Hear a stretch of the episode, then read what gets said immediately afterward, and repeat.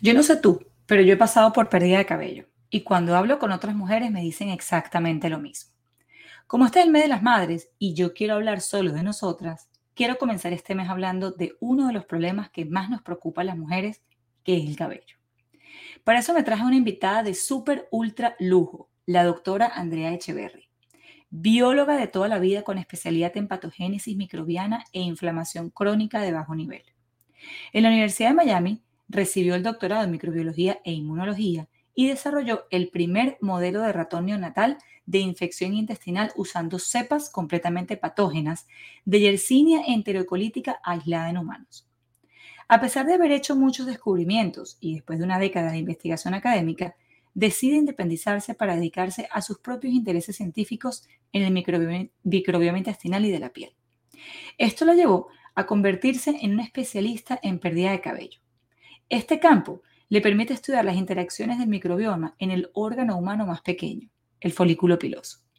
La doctora Andrea es experta en el camuflaje de cicatrices de trasplante capilar mediante micropigmentación capilar. Con estas técnicas, cambia estéticamente a pacientes que sufren de pérdida o adelgazamiento del cabello debido a disbiosis intestinal y cutánea y factores ambientales. ¿Qué tal? ¿Te vas a perder este episodio? Bienvenida, mamá. Yo sé que estás aquí porque a pesar de que tu médico te dijo que no hay relación entre la dieta y el autismo, tú te hueles que la nutrición sí es una pieza importante, no solo para su desarrollo, sino para mejorar sus síntomas. Tú sabes que puedes hacer aún más por tu hijo especial. Yo sé, mamá, que tú sabes que el hecho de que tengan constipación, no duerman bien, no es normal. Así como que no coman o sean piquis y que lloren sin razón aparente, a pesar de que la gente a tu alrededor lo ha normalizado. Yo me imagino las miles de dietas que has leído y puedo suponer tu frustración al no saber por dónde empezar. Tú sabes que hay algo que tienes que cambiar en tu casa, además de las terapias, te lo dice tu corazón de madre. Tú estás aquí porque quieres saber la verdad acerca de la dieta y los niños especiales. Quieres saber cómo poder ayudar más a tu hijo en casa. Quieres tener razones válidas para tumbar las excusas que hasta ahora, es decir, hoy, te han mantenido alejada de buscar mucho más. Buen día y mucho gusto. Mi nombre es Mercedes Benadivas, nutricionista funcional diferente, y estoy aquí para que semana a semana te empoderes con información valiosa, basada en evidencia, y así juntas logremos nutrir a tu hijo especial para que obtengas la transformación que él necesita y muestre su mejor potencial. Aquí hablaremos con especialistas y discutiremos acerca de nutrición, suplementos, cambios de estilo de vida y así te sientas confiada y segura en este trayecto y recorrido nutricional. Espero que esta alimentación, digo, perdón, información, te nutra lo suficiente y te aporte conocimientos nuevos que puedas poner en práctica todos los días de tu vida en tu casa, con tus hijos. Así que buen provecho. Ah, y antes de que te vayas, recuerda descargar la guía que he preparado para ti y las otras formas en las que puedo ayudarte. Revisa por aquí abajo en este episodio que te estaré dejando esos links.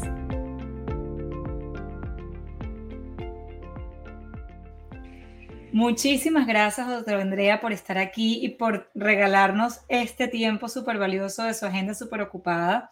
Gracias por aceptar la invitación. Este mes quiero darle a las madres esta información diferente, hablar un poquito acerca de las mamás y poner un poco pausa a todos los temas que tienen que ver con los niños. Hasta ahorita siempre ha sido niño, niño, niño, dieta, dieta, dieta, pero ha sido muy poco lo que me ha dado, you know, el, el tiempo que he podido dedicar a hablar de cosas que nos pasan a las mujeres y que a veces lo normalizamos por el simple hecho de que no hemos tenido el tiempo de atendernos. Y una de esas cosas es precisamente la caída del cabello, porque no hay mamá que no me diga, ay, y además de la dieta, tengo que decirte que se me cae el cabello.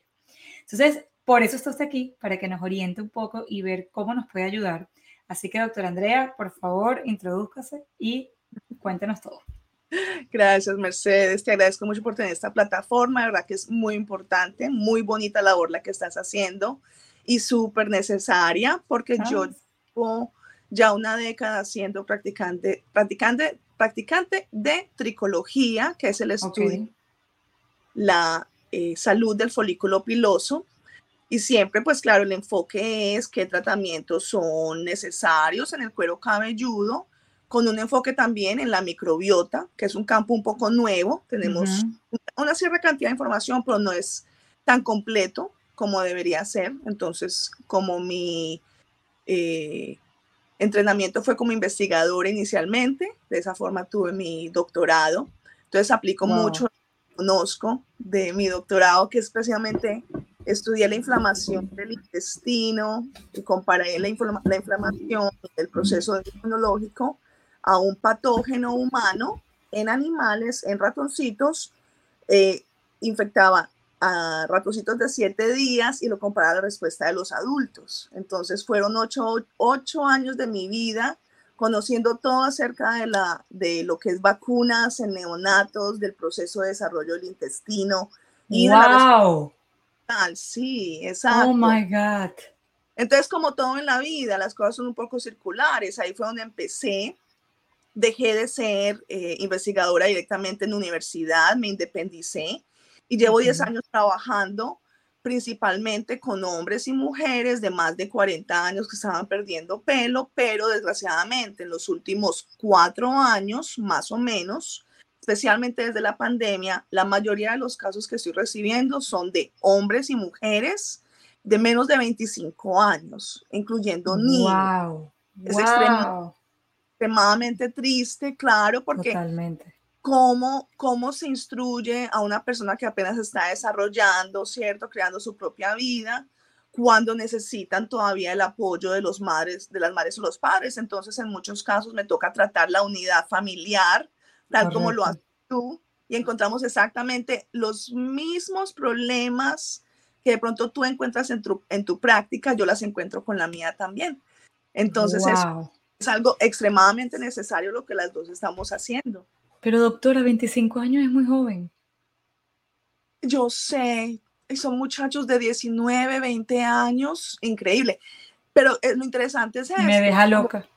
Yo sé, imagínate. Entonces, ¿qué es lo que sucede? Como yo hago una, un historial tan completo de la historia médica, física de la persona, muchas veces empezamos a encontrar que ya hay señales entre los 7 y los 10 años de un problema. Y si ahondamos muchas veces, sobre todo cuando la mamá viene con el muchacho o la muchacha a la consulta, encontramos de que ya la madre venía con ciertos problemas antes de engendrar, tuvieron embarazos dificultosos. Muchas veces son muchachos y muchachas que han nacido por cesárea, que no fueron, no fueron amamantados por la madre como tal y que ya encuentran que a los siete años han estado teniendo problemas digestivos. Lo que yo encuentro es una constipación crónica, eh, sobre todo en la gente más joven, que es desgraciadamente uno de los factores que casi nadie se enfoca, pero que yo, por tener experiencia en el sistema digestivo, pues siempre estoy pensando. Claro, está haciendo la unión, igual que lo que me pasa a mí. Bueno, ahorita que usted habla de la constipación, yo le cuento una cosa. Yo he tenido, o sea, tengo, obviamente mi enfoque son los niños. Y entonces llegan las mamás, traen los niños y estoy aquí porque tiene constipación, ¿no? Entonces siempre es el dedo señalador al niño. Y entonces resolvemos el tema de la constipación a través de la alimentación. A veces son niñitos que tienen 2, 3, 4, 5 años en tratamiento con eh, laxantes. Y entonces cuando empezamos a trabajar al niño, a trabajar la dieta, a trabajar la microbiota y la constipación mejora, la mamá salta y de repente te dice, tú sabes que yo tengo 37 años con constipación. Sí, porque es que la gente... Y lo normalizan. Yo sé, la definición de constipación es un poco difusa en ciertas formas. Eh, y en los últimos años te cuento que he leído dos artículos escritos y publicados por gastroenterólogos, en los cuales dicen que es como que dijeran que todo el rango de defecación es normal. No, yo necesito que mis clientes den del cuerpo una vez por día mínimo. Mínimo, mínimo. Y eso es igual para todas las edades. Si me estás escuchando y tienes nené, eso también es igual para el nené. Exactamente. Tenemos el otro extremo cuando la persona me dice, ah, no, yo voy muy bien al baño. ¿Cuántas veces? Cuatro veces. ¿Cuántas comidas comes al día? Tres. Mm, ese es el otro problema, ¿cierto? Total, me siento completamente. Yo sabía que la tenía que llamar. Yo sabía que usted tenía que venir para acá porque es exactamente lo que a mí me sucede. Yo, yo sé que sí, es que, es que estamos trabajando exactamente con las mismas poblaciones, con los mismos problemas. Hay muy pocas cosas que yo encuentro en mi práctica que son diferentes a las cuales se encuentra cualquier otro médico, exactamente las mismas dificultades. Entonces, ¿cuál es el problema? Hay muy poca información, ¿cierto? Que es correcta acerca de cómo, cómo el cuerpo debe funcionar. Y el sistema educativo, desgraciadamente, ha sido diseñado en cierta forma como que le quieren poner un velo a las personas, ¿cierto? Hay tanto enfoque en tantas yo que tengo un doctorado y está, estuve 20 años en colegio, universidad y el doctorado como tal, y te cuento que a pesar de tener el doctorado, digo yo, ir a la universidad muchas veces es perder el tiempo. Lo que uno necesita saber como ser humano, no se lo enseñan. Entonces, qué pesar encontrarse luego uno, ¿cierto? Tratando de crear un núcleo familiar sin tener las armas necesarias para poder hacerlo correctamente. Entonces, por lo menos... Totalmente. Por lo menos eh, existimos tú y yo que estamos tratando de difundir un poco más el conocimiento, pero desgraciadamente la gente empieza primero a buscar en Google, se, se confunden y la gente necesita entender que general Google a la final es una plataforma para vender cosas. Total. Ahora, cuéntenos una cosa, doctora. Ahorita que estamos hablando prácticamente de las mismas poblaciones, ¿cuáles son las razones por las cuales a la mujer se le cae el cabello? ¿Cabello o pelo? Pues yo le... Se llama pelo en español, cabello, una, una palabra un poco más... Eh, elegante. elegante el vello, ¿cierto? Entonces, ¿qué pasa? Estas áreas, por ejemplo, si uno mira con el microscopio, el cuerpo entero está lleno de folículos pilosos. Entonces, este es un vello, el vello Exacto. él. Yo lo llamo pelo porque así lo llamamos en Colombia como tal. Igual en Venezuela. Y cuénteme por qué se nos cae el pelo o el cabello a las mujeres. Pues, como yo veo el pelo como un indicador de la salud en general. Entonces, si ponemos, si ponemos en un diagrama todos los factores por los cuales una persona puede perder pelo, generalmente encontramos por lo menos tres o cuatro, que son los que yo me enfoco. El primero es nutricional, ¿cierto? La persona necesita tomar la decisión correcta de lo que debe comer. El cuerpo necesita digerir esa comida, necesita absorberlo, ¿cierto? Y luego ahí donde se ve el pelo. Entonces la parte digestiva necesita ser tratada de las tres maneras la decisión, la digestión y la absorción. El otro factor, por supuesto, es el cuidado del cuerpo con los productos que se utilizan. La mayoría de las personas no piensan de que la piel o el cuero cabelludo son realmente como una extensión de su cuerpo, pero en cierta forma la piel siempre está en, contacto con el medio, con el, medio ambiente externo. Recibe muchas formas de estímulo, de muchas formas, especialmente la luz ultravioleta. Nadie piensa de que la luz del sol puede ser dañina y puede ser la que esté causando la pérdida del pelo, como trabajo en la Florida, en Puerto Rico y en los estados del sur de Estados Unidos.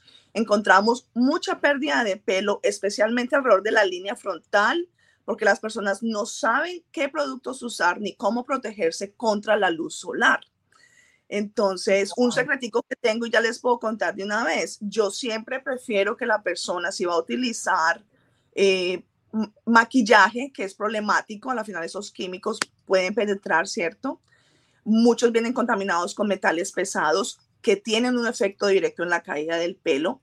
Entonces, yo siempre utilizo protector solar de pantalla, ¿cierto? Que tengan óxido de zinc si se puede, de esa forma todas las grietas de la piel son protegidas y cuando se aplica, aplicarse en, a la línea frontal como tal. Muchas de las personas terminan aplicándose la crema o el protector solar media pulgada a una pulgada de la línea frontal del pelo. ¿Qué sucede? Claro, tú tienes tu protección hasta cierto punto, pero luego esos, esos vellos o pelitos, esos folículos tan delicados alrededor de la línea frontal, deben ser protegidos. Entonces, el solo perder media pulgada de la línea frontal ya va a hacer de que la persona, las dimensiones y las facciones se vean un poco diferentes, ¿cierto? Entonces, al medio ambiente.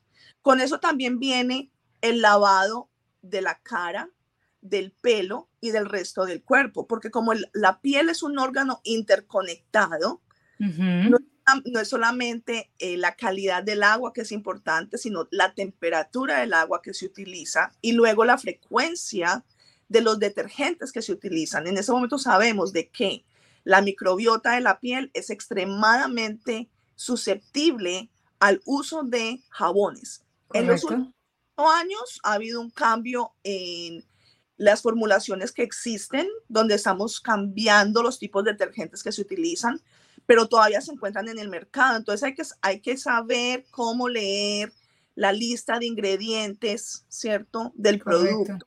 No hay que gastar mucho dinero, pero hay que saber, ok, si esto tiene SLS, que es un detergente que se utiliza para lavar ropa.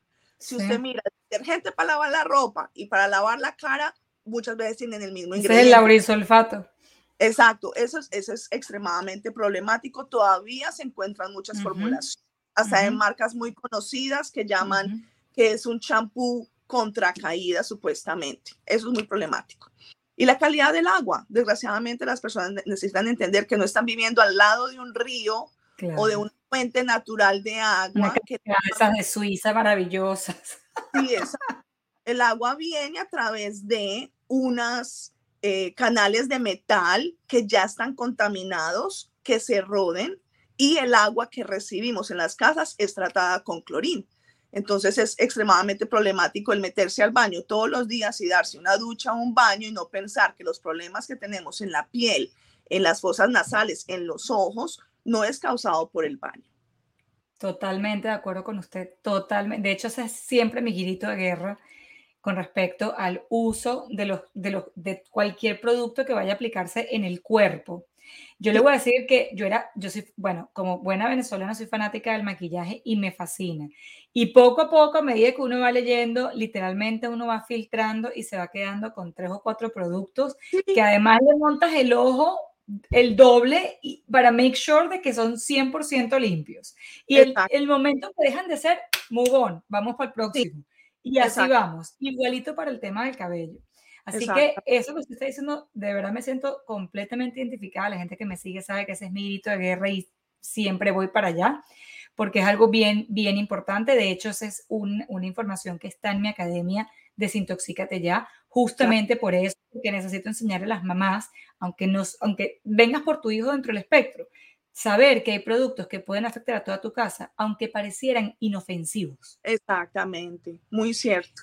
Y cuénteme algo, doctora, ¿hay una edad formal en la que uno debería aceptar la caída del cabello? Como que, bueno, ya te fregaste. No, ¿verdad? No, para La única caída de pelo eh, que sí es, eh, que depende de la edad, es la que ocurre después de los 70 años. Se llama alopecia senil. ¿Por qué? Porque el folículo piloso tiene un ciclo de vida, ¿cierto? Entonces, como los humanos tenemos a la final un cierto nivel de longevidad, eso es genéticamente y epigenéticamente programado, el folículo también pasa por ese proceso. Entonces, el pensar de que porque tienes 35, 40 años y estás en la perimenopausia, que el pelo no va a crecer tan bonito y es normal, no, no lo es. Ay, me encanta esa, eso, eso que usted está diciendo. Me da alegría la vida. No, porque es, es desgraciadamente una de las cosas que encuentro, y sobre todo con los hombres muy jóvenes en este momento, cuando entran a Internet, ven, la única los, las únicas soluciones es utilizar una droga en, la, en el cuero cabelludo oral o un trasplante de pelo, ¿cierto? y no, sea, y no saben, no, es que hay otras cosas que se necesitan hacer. Lo mismo sucede con la mujer que ha pasado por un embarazo, ¿cierto? Es parte del ciclo normal del folículo piloso, pero una caída extendida después de un embarazo no es normal. Debería, debería ser parte del tratamiento posparto el trabajar con un tricólogo para asegurarse, ¿es mi caída de pelo normal o no es normal? Porque Pero a nadie le dicen eso. Por supuesto que no. Si hay un factor hormonal, ¿cierto? Pero si tú ganaste mucho peso en el embarazo, tuviste de pronto eh, principios de diabetes, luego empezaste y tuviste un parto dificultoso, donde empieza entonces el cuerpo a pasar por otros procesos después, ya que estás cuidando y, necesitas tanta energía para ponerle hasta, hasta ser nuevo, pues por supuesto, entonces estoy bien, ya después. Claro. Casi siempre nos preocupamos de, la salud del bebé, pero no de nuestra salud. Debe ser parte integral del, del movimiento posparto como, como tal. Pero no es, ya va. Doctora, y usted va al médico y dice, ¿sabes que se me está cayendo el cabello? Es normal, acabas de dar a luz. Sí, exacto. Y que, pero el bebé ya tiene dos años. Un año después están en las mismas y no han ganado la densidad o el pelo no les crece.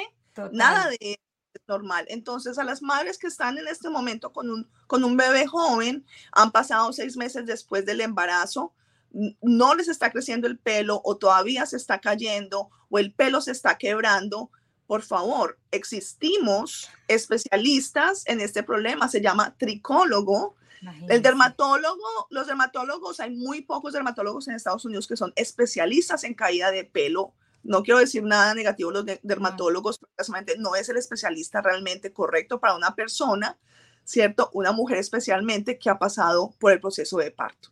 Los tricólogos somos especialistas exactamente en eso, en esos procesos del cuerpo humano en los cuales podemos identificar si algo es normal o no es normal y te podemos guiar para dejarte saber exactamente qué necesitas hacer como tal. Pues déjeme decirle que yo me desayuno el día de hoy con esta especialidad. Yo Cuatro partos, dos países, nadie me ha dicho nada. Yo sé. Y, es todo es normal. Tengo caspa, es normal. Yo sé. Es una ciencia que lleva 120 años, pero desgraciadamente, por ejemplo, en el mundo, los dos países que tienen sociedades de tricología muy fuertes son Italia y Brasil, ¿cierto? Dos países los cuales utilizan un idioma diferente al español y al inglés. Exactamente. La razón por la cual mucha, nadie sabe lo que es la tricología. En Estados Unidos ya empezamos precisamente con un grupo de especialistas a tratar de, de formar una sociedad en la cual podamos entonces crear un directorio de tricólogos que han sido formados educacionalmente de la forma correcta para que la persona piense que el tricólogo se parece a un, a un dentista, ¿cierto? Tú vas cada seis meses al dentista por, por chequeo nomás, por limpieza, ¿por qué no vamos al tricólogo a chequearnos cabello y hacernos una limpieza profunda del cuero cabelludo si es necesario. Es increíble. Wow. Yo sé que todas las mamás que están aquí deben estar como yo, así con la boca abierta. Sí. es eso? Por el estado donde estén, ya en, el, en el mundo, ya estamos en los miles de practicantes de tricología. Entonces, no es sino que se metan a internet y van a encontrar. Y si tú miras muchas veces la información que es dada por el tricólogo, es muy parecida a la información que tú das a tus clientes. Sí.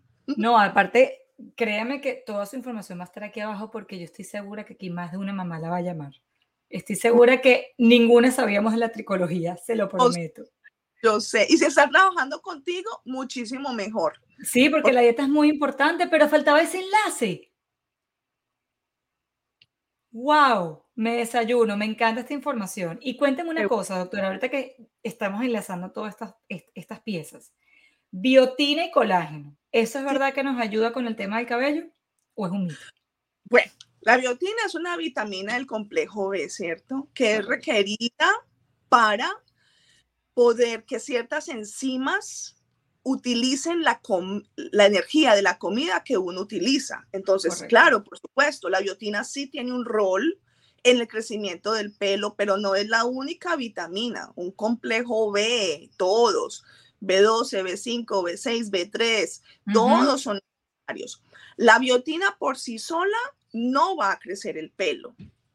Sí ayuda, por ejemplo, una de mis recomendaciones es saber cuál es la cantidad de proteína que se está consumiendo, ¿cierto? Y en el 80% de los casos, el solo subir el consumo de proteína ayuda a crecer el pelo porque esto es queratina, es un tipo de ya muerto, ¿cierto? Tú lo puedes cortar, le puedes hacer lo que quieras. Entonces, es necesario. Eso es un tejido de exceso creado con la proteína. Si vas a subir el nivel de proteína que consumes, necesitas subir el nivel de biotina. Y generalmente la biotina se encuentra en la mayoría de los suplementos para la caída de pelo, pero he notado que en los últimos, en el último año, los suplementos que vienen con biotina para caída de pelo lo están o removiendo o cambiando. Creo que por una razón específica, porque cuando tomas biotina a diario y te haces exámenes de sangre, especialmente de tiroides, tiroides. el examen va a salir incorrecto. Entonces, la recomendación si ya empezaste a tomar biotina, está subiendo la cantidad de proteína y comida que consumes, te vas a hacer un examen de sangre. Son cuatro días mínimo antes del examen que debes de dejar de tomar la biotina. Pero si es necesario, sobre todo después de la pandemia, encontramos que sí, muchas personas, la biotina también se recibe en forma como fortificación de la comida, sobre todo en los entonces, con estas dietas ketogénicas en las cuales se remueven todos los carbohidratos, muchas veces lo que pasa es que se están removiendo las pocas vitaminas que muchas personas recibían, incluyendo el ácido fólico, que no es realmente la mejor forma, pero sí encontramos muchas veces. Cuando remueves los carbohidratos, remueves la poca eh, forma de ácido fólico que estabas recibiendo en tu dieta. No lo reemplazaste con nada más las personas piensan en los carbohidratos solamente como calorías. No, es un alimento fortificado. Las papas, por ejemplo, la papa tiene todos los nutrientes que tú quieras. Si usted va a remover las papas, el arroz, la pasta, completamente, en tres a seis meses vas a notar la diferencia en el pelo. Muchas veces la persona lo nota el primer mes después de eso. Entonces es muy problemático, ¿cierto? Cuando tú remueves algo, pero no lo estás, eh, no lo estás añadiendo sea con otras un suplemento. Entonces, para mí, en ese momento trato a demasiadas personas que se han convertido en veganas o vegetarianas o que han entrado en la dieta de paleo o, o, carnívora sin darse cuenta que causaron un daño. Entonces luego estamos otra vez reprogramando a la persona para que pueda reintegrar ciertas cosas, pero desgraciadamente... Totalmente. Estoy completamente de acuerdo con usted este miedo a la comida es extremadamente dificultoso. Sí, Entonces, sobre todo, sobre todo, doctora, mi, mi preocupación es el como los planes de alimentación que están siendo, no sé si llamarlo planes de alimentación, recomendaciones nutricionales, dietéticas, sugerencias, no sé cómo llamarlo, de personas que no son profesionales en el área. Entonces, satanizan todos los carbohidratos. Y se ve que yo trabajo con niñitos. Y sabe que eh, los niños se trabajan por cierta cantidad de proteína por kilogramo de peso corporal. Entonces veo muchos niños eh, que vienen de dietas de, no sé si es que no son ni siquiera profesionales del área, porque no lo son. Son personas que a lo mejor hicieron un curso o, fueron, o son mamás que practicaron un tipo de dieta para su hijo y entonces a eso le sacan recomendaciones y provecho. Entonces, yo he tenido que, cuando yo hago el cálculo de proteínas por kilogramo de peso corporal en estos niños, es altísimo. Entonces, cuando es en niños, que ya sabemos que lo máximo es 1 a 1.5 gramos por kilogramo de peso corporal en niños, yo he tenido niños que solo desayuno 2.3 gramos. Wow, claro. Es altísimo. Y el carbohidrato cero, lo que dice usted. Sí, exacto. Y, y, de nuevo, es, es el hecho de que es muy problemático cuando se utiliza la, la, fuente de la comida, es que el demonizar todos los carbohidratos sin pensar, bueno, si yo hago un pan en mi casa, ¿cierto? ¿Será que recibo el mismo beneficio así compro algo en una bolsa de plástico? No, va a ser diferente, por supuesto, ¿cierto? 100%.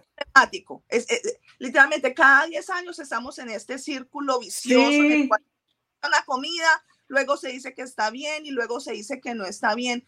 Y llegamos al mismo punto. Totalmente. Cuénteme algo, doctor, ¿y, cuáles son los... ¿Qué cosa? Comida. Que nutricionalmente se, necesitan todos los grupos de comida. Sí. el normal, dependiendo de nuestra actividad y requerimiento energético. Lo mismo, la razón por la cual, sí, yo sé, eh, el problema con, los, con el campo de nutricionistas en este momento es muy, muy difícil. Yo trabajo con muchas personas que ya vienen, le han pagado a alguien dos mil dólares por un programa nutricional. Y digo yo, ay, esta información de dónde salió, eso es como de 30 años atrás, esto no tiene ningún sentido. Entonces siempre estoy retrocediendo lo que, el, año, el daño que alguien más hizo. No, no, pero es que ya va. Yo siento que usted y yo tenemos que hacer otro podcast de solamente drenar y ventilar, porque yo le digo que yo tengo una lista de quejas. una lista de quejas, porque... sí, tal cual. Es que mire, cuando son niños, encima es, las consecuencias son mucho peor. Sí, por supuesto, porque están en crecimiento. No, yo no le puedo ni contar todas las cosas que yo he tenido que ver acá. No, me imagino, me imagino. Y qué pesar, a mí me da mucho pesar y tengo mucha compasión por, por la población en general. Yo, por ejemplo, nací en Colombia, fui, fui criada de una forma específica y cuando veo a la forma en que estas mujeres muchas veces vienen de nuestros países y empiezan a criar a sus hijos y digo yo, venga, ¿usted quién la crió?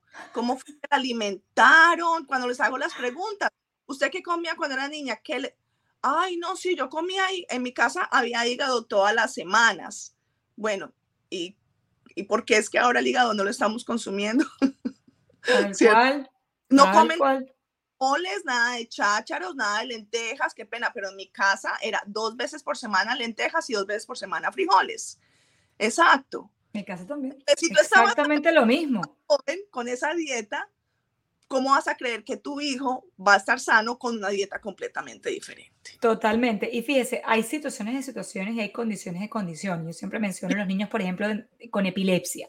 Es verdad que ellos necesitan cierto tratamiento nutricional como parte de su intervención, pero para eso existen las guías, para eso existen los cálculos, para que se haga de una manera profesional y responsable. Ahora, cuénteme algo, doctora. ¿Cuáles son los errores que cometemos las mujeres que nos llevan a la caída de cabello? Díganos algunos, porque yo me imagino que son muchos. Yo sé, la como yo soy tricóloga de comportamiento, lo cual en inglés es a, behavioral trichologist, soy de las poquitas en el mundo. Yo me enfoco en los, en los comportamientos que la persona tiene contra su cuerpo. La primera, y no es una crítica, pero el hecho de que la mayoría, la mayoría de las mujeres que yo trato que tienen pérdida de pelo no se aceptan a sí mismas. Cuando se ven en el espejo, se sienten feas y piensan que su pelo, pelo rizado no es bonito, de que los hombres no van a estar atraídas a ellas, entonces siempre están tratando de encontrar un ideal físico que es irrealista. Entonces, ¿qué sucede? Empiezan a tinturarse el pelo de una forma súper agresiva que no se pueden ver ni una media raicita porque ahí mismo tienen que tinturar. El hecho de que utilizan tantos eh, eh, productos que son súper dañinos para poder alisar el pelo, ¿cierto? Realmente, más del, más del 60% de la población tiene pelo con cierto, cierta cantidad de rizo. Y en ese momento tú vas a cualquier parte y todo el mundo es con el pelo completamente lacio, hasta en le estamos... Ah, no, pero no vaya a Venezuela, doctora. No, yo sé. No vaya, porque hasta la plancha utilizan, ¿o yo? Sí, yo sé, yo sé. Entonces pelear contra la naturaleza genética y la naturaleza del medio ambiente, pues ¿cómo esperamos que esa pobre fibra aguante tanto, cierto? Entonces, ese es el primero. Hay un debe haber un poquito de aceptación. Ahora, las canas, que íbamos a hablar de eso, de una vez las hablamos porque ya las, ya las, ya, ya, ya, ya, ya, ya la fijamos, ya la fijamos, ya la fijamos. Sí, desgraciadamente el, el, el tener canas prematuramente en la vida y sobre todo si sucede durante el embarazo y después del embarazo, es una señal que el cuerpo te está dando primero de que las hormonas de estrés están elevadas, que a la final va a ocurrir porque estás pasando por un problema de estrés, pero hay que aprender las técnicas para manejar esas hormonas de estrés. Tenemos ahora adaptógenos, ¿cierto? Para ayudar a las adrenales, que son muy beneficiosos. Son moléculas milenarias que han estado con la humanidad, no es algo nuevo realmente, sino que se nos ha olvidado. Y aparte de eso, las deficiencias nutricionales. Un prenatal generalmente no es suficiente para, después del parto sobre todo, para prevenir que la persona de pronto empiece con un proceso. Es una señal, de nuevo, la cana es una señal, no es algo feo, es una señal de que tu, cuerpo te está diciendo, a mí me falta algo, no puedo, no puedo producir melanina, entonces me toca eh, que, que el pelito sea blanco como tal. Entonces, Total. de nuevo, si tienes canas antes de los 25 años, tienes que empezar a ver a un especialista de caída de pelo, porque es una señal de que hay un problema, ¿ok? Yo, por ejemplo, vengo de una familia con descendencia española, en la cual hay historia familiar de cáncer de estómago, de helicobacter crónico, de gastritis y de cáncer de colon, en el cual a los 25 años el hombre ya tenía canas aquí en los laterales. Yo tengo, si tú, la gente me ve, yo tengo un parchecito de pelo blanco que llevo con él más o menos 15 años, pero el pelo, el, el resto del pelo no es negro. Y mi hermanita que tiene psoriasis y tiene otros problemas y eh, digestivos, con cada embarazo se empezó a quedar más canosa y ya con el último tiene el pelo 100% canas.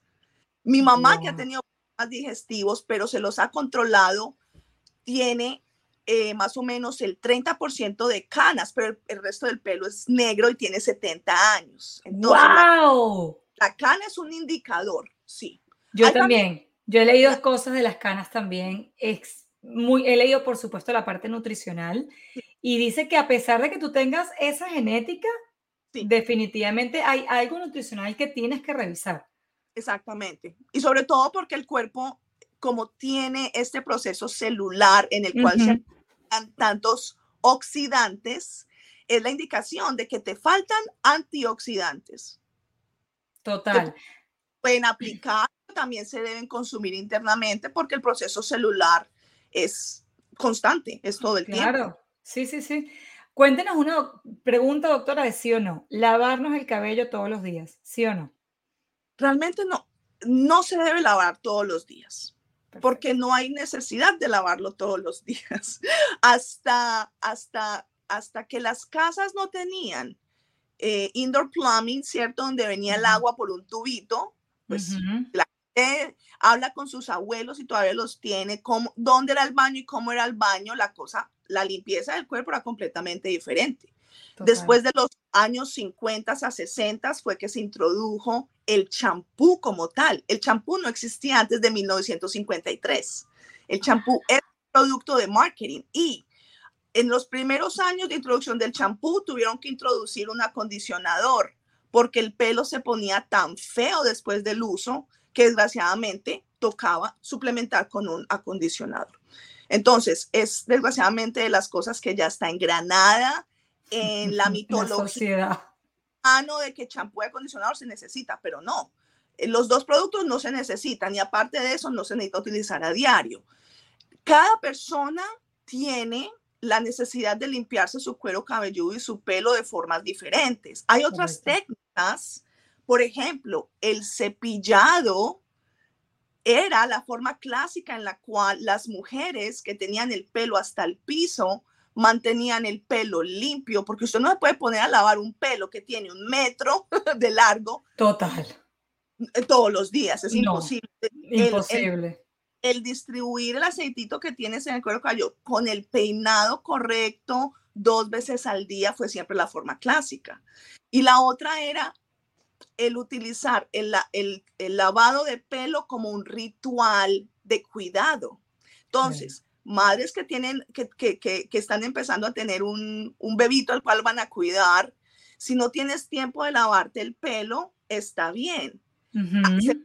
Dar el cuero cabelludo y el pelo sin tener que, pero el momento en que tú te quieras lavar el pelo, ese es el momento para ti, el cual debe ser ritualizado. Total cabelludo, se masajea. Se, disfruta, se toma el tiempo. Exactamente, entonces por eso, pues, algo todos los días no es necesario. Una vez por semana, si el cuero cabelludo está balanceado, puede durar muchas semanas sin ser lavado. ¡Wow! Yo sé, yo sé. Si yo, yo duro hasta una semana y eso ha sido un trabajo de años. Sí, yo sé trabajo, porque yo venía acostumbrada a Venezuela de un día sí, un día no, un día sí, un día no. Cuando llegué aquí con el trajín y la universidad fue que hoy no puedo, ay, ¿qué voy a hacer? Y entonces empecé como a alargarlo y mi cuero cabelludo como que se empezó a acostumbrar y ahorita lo puedo llevar a la semana. Exactamente, ese es el caso. Yo conozco solo una persona, una, más que yo, porque yo ya tengo un proceso de cuidado de pelo y de piel completamente diferente. Una persona que se lava con champú dos veces al año. Y lo aprendió de su profesor de universidad de anatomía, que era así medio hippie, todo raro el tipo. y él le siguió la pauta al, al, profesor y, y le dijo yo, ¿usted tiene pérdida de pelo? Y me dijo, no, para nada, 0%, todo lo contrario, yo tengo más pelo que todo el mundo en mi, en mi casa, como tal. Yo sé que es difícil, entonces, en mis plataformas sociales estoy empezando a distribuir parte de este conocimiento ancestral de cuidado de cuero cabelludo. De hecho, era justamente lo que le iba a preguntar ahorita. ¿Cómo nos puede ayudar a estas madres? Díganos dónde está usted.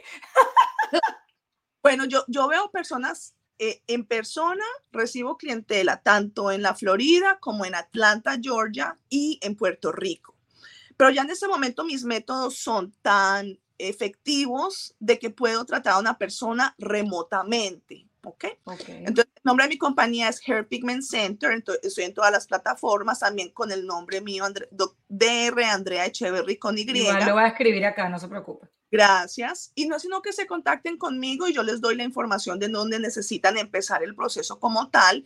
Veo si, si es la persona, soy la persona correcta para trabajar con ellas y luego, si creo que no soy el primer paso que necesitan tomar, que necesitan utilizar otros medios o otros especialistas, yo les doy la recomendación como tal. Wow, doctora, este episodio de verdad que está, pero sin desperdicio. Quiero que sepa que han habido parte de la información que la conocía, pero se lo juro que desde el momento que usted introdujo su especialidad, me caí de la cama. Y el resto lo podía adivinar.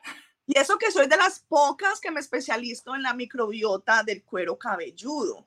Imagínate que yo soy la única microbióloga realmente en el mundo que es tricóloga también.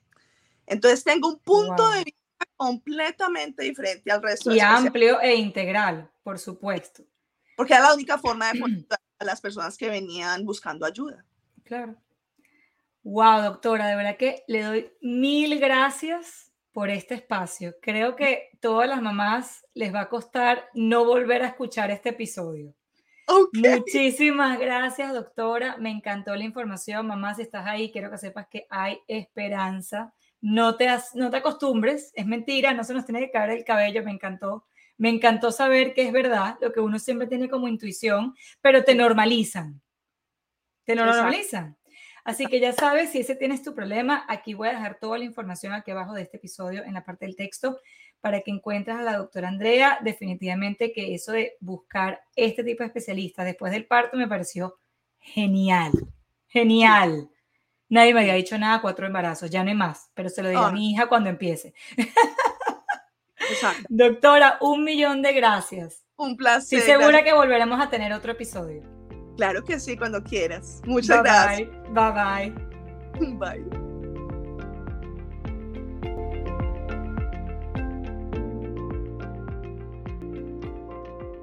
Did you like my mom's podcast? So leave a comment or review, please. Thank you. And remember to subscribe. Gracias por estar aquí y espero haberte empoderado o alimentado en este y en todos los episodios. No te pierdas ninguno, que todos los he creado con mucho cariño y ciencia. Para mí sería súper importante que puedas compartir este episodio con alguna mamá, que sepas que necesita esta información. Y si te tomas solo 30 segundos en dejar un comentario, será de gran ayuda no solo para mí y así saber que te gustó, sino para otras familias que aún se encuentran buscando respuestas y soluciones. Recuerda descargarte la guía que he creado para ti y revisa los enlaces que por aquí también te comparto. Mil gracias. Bye-bye. Bye.